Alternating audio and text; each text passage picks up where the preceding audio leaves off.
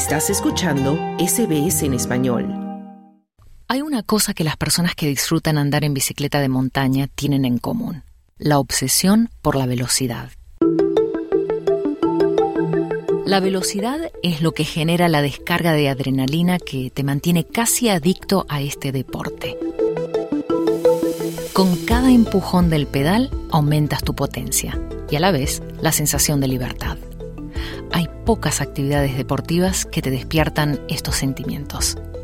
Por eso, cuando Osvaldo Grillet se enteró que por un problema ocular tendría que renunciar a su pasatiempo favorito, se sintió profundamente decepcionado.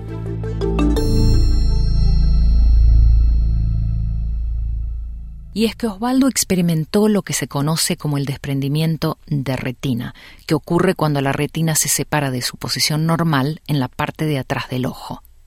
No es una condición hereditaria y puede ocurrir a cualquier edad, en cualquier momento. Cuando le pasó a Osvaldo, él estaba en Nueva Zelanda practicando ciclismo de montaña. No sintió ningún dolor, solo notó una mancha negra que le impedía ver por uno de sus ojos y que parecía crecer gradualmente. Como se encontraba en una zona remota del país, le tomó varios días llegar a un hospital, y para cuando llegó, la mancha negra había afectado un 20% de la visión de uno de sus ojos. O sea, su condición pasó a ser grave. Llegué a la ciudad y, fui operado, pero en la operación hubo una complicación y entonces hubo que hacer una segunda operación y en la segunda operación también hubo otra complicación y entonces terminó siendo cuatro cirugías en un año, cosa que no ha vivido, ah, con una o dos iba a ser suficiente. Era un caso complejo porque era, era, era como un 20% de la retina que se había desprendido. El desprendimiento de retina es una urgencia médica y debe ser atendida sin demora por un oftalmólogo. Pero como Osvaldo estaba tan lejos de un hospital, el tiempo transcurrido, junto con otros factores médicos, afectaron su recuperación. Tenía que estar un mes acostado de un lado, porque te ponen un gas en el ojo y ese gas, si te pones de un lado, el gas sube hacia el lado donde está la cicatriz que se necesita curar. Entonces, mientras más tiempo tú pasas acostado de ese lado, más rápido curas tu ojo. Entonces yo estaba como un fakiri, tienes que tirar ahí a esperar. Eso es lo fuerte de esa situación. Con la pérdida del 50% de la vista en un ojo, Osvaldo se dio cuenta de que habría un antes y un después. Veo bastante borroso, incluso con lentes, no es posible que eso vuelva a la normalidad, pero la visión de ese ojo se perdió bastante, más de un 50%. Tuve que dejar de hacer cosas que hacía o las tuve que hacer de manera diferente. Este, por ejemplo, la bicicleta montañera la dejé de hacer porque lo que más me gustaba era bajar a altas velocidades, cosa que es peligrosa, y aunque iba muy bien protegido pero era parte de la locura de ese deporte y era lo que más me gustaba y como me cambió la visión ya yo no tenía la seguridad y eso que lo intenté bastante pero no, no, no, no logré, nunca fue lo mismo, entonces eso por lo menos lo tuve que dejar de hacer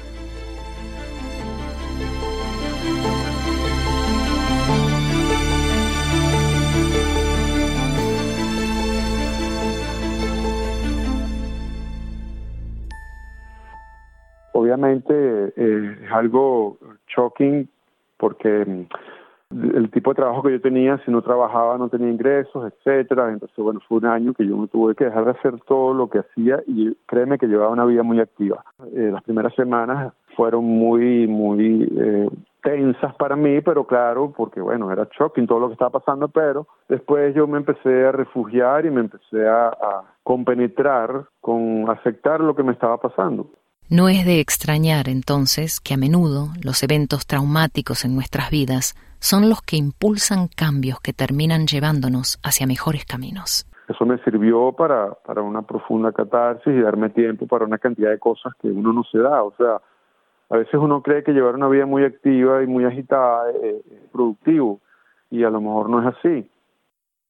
Mucha gente, por eso te digo, tú, uno cree que está activo productivamente y resulta ser que te estás haciendo daño porque estás, los niveles de estrés son muy altos, aunque sea deporte lo que estás haciendo. Entonces, el manejo del estrés es muy importante porque esto del ojo tiene que ver con el sistema nervioso, tiene que ver con la tensión, tiene que ver con la presión, todo eso está basado en el estrés. A la medida, a la medida que yo sé manejar mi estrés y dejo de hacer actividades que me estresen y empiezo a hacer actividades que me y que me calmen, mejora la calidad de mi salud. Yo sé que yo fui muy afortunado porque yo pude volverme loco, pero, pero gracias a Dios, como te digo, tenía las herramientas y, bueno, eh, me, me aboqué a eso. Pues. Osvaldo se refiere al yoga y la meditación, herramientas que lo ayudaron a descubrir la salida del laberinto.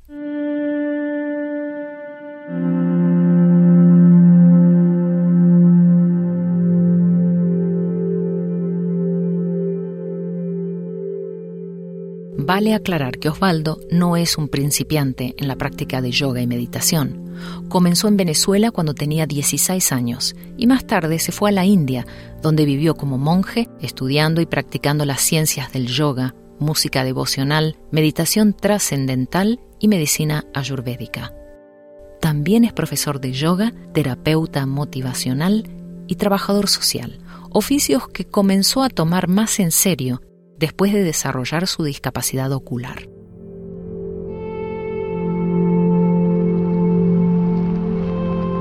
A través de la ciencia del yoga, el conocimiento y el estudio serio, no, estoy hablando de algo superficial, estoy hablando de algo que toma años de estudio, se logra en tener un entendimiento de la vida, de lo que se trata la vida. Y con esas herramientas que son tan poderosas, un ser humano eh, se empodera justamente para poder percibir la vida como es y no como uno cree que tiene que ser. Entonces el ser humano que logra esos estados de conciencia se considera que es un ser humano que es libre.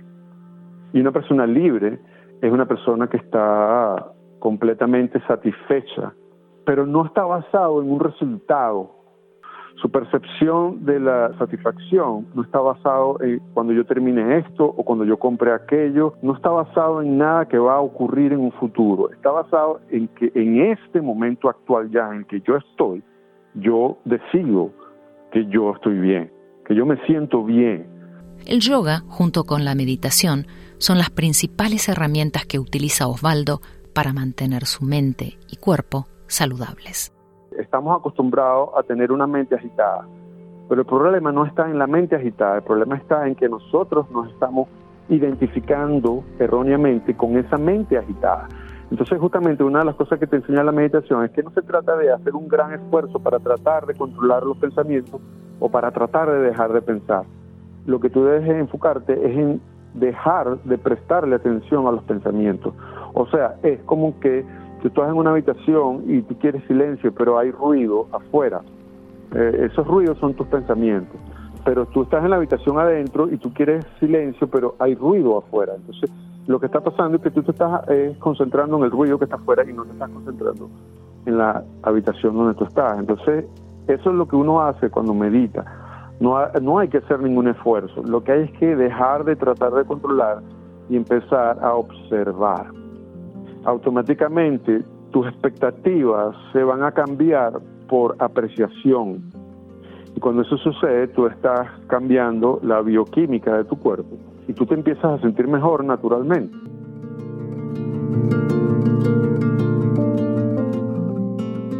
Todos sabemos lo importante que es encontrar un balance en la vida para poder ver cuáles son las verdaderas prioridades y dejar de sufrir innecesariamente pero esta realización no es tan fácil de lograr. Osvaldo es el primero en reconocerlo.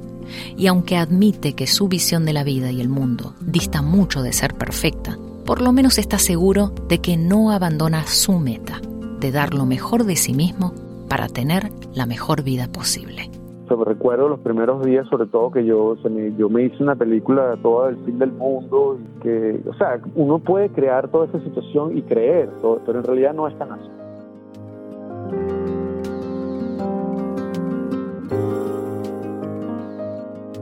Te digo, tienes que tener técnicas de meditación y de, autoconciencia, porque si no te, te da algo, porque no todo el mundo, sobre todo si eres una persona muy activa y con muchas responsabilidades y con muchos deberes y con muchos yo, y con muchas capas de cosas, pero gracias a Dios las personas cercanas, este, todos los que estaban me apoyaron y, y, me dijeron que no vale, que la cosa no era así.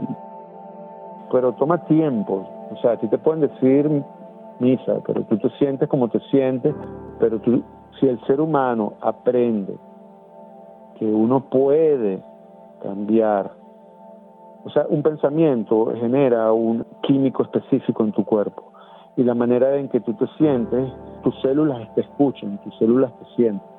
Los seres humanos tenemos el poder de sentirnos bien, sea lo que sea que esté pasando externamente. Tú puedes lograr que lo que tú no puedes controlar no te perturbe.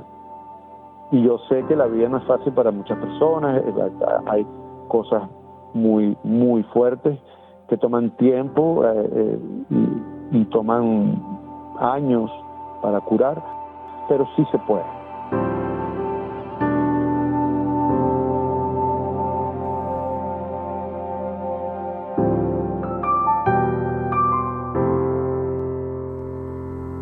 Estabas escuchando la historia de Osvaldo Grillet, terapeuta motivacional, trabajador social, profesor de yoga, músico, compositor y escritor de la ciudad de Adelaide.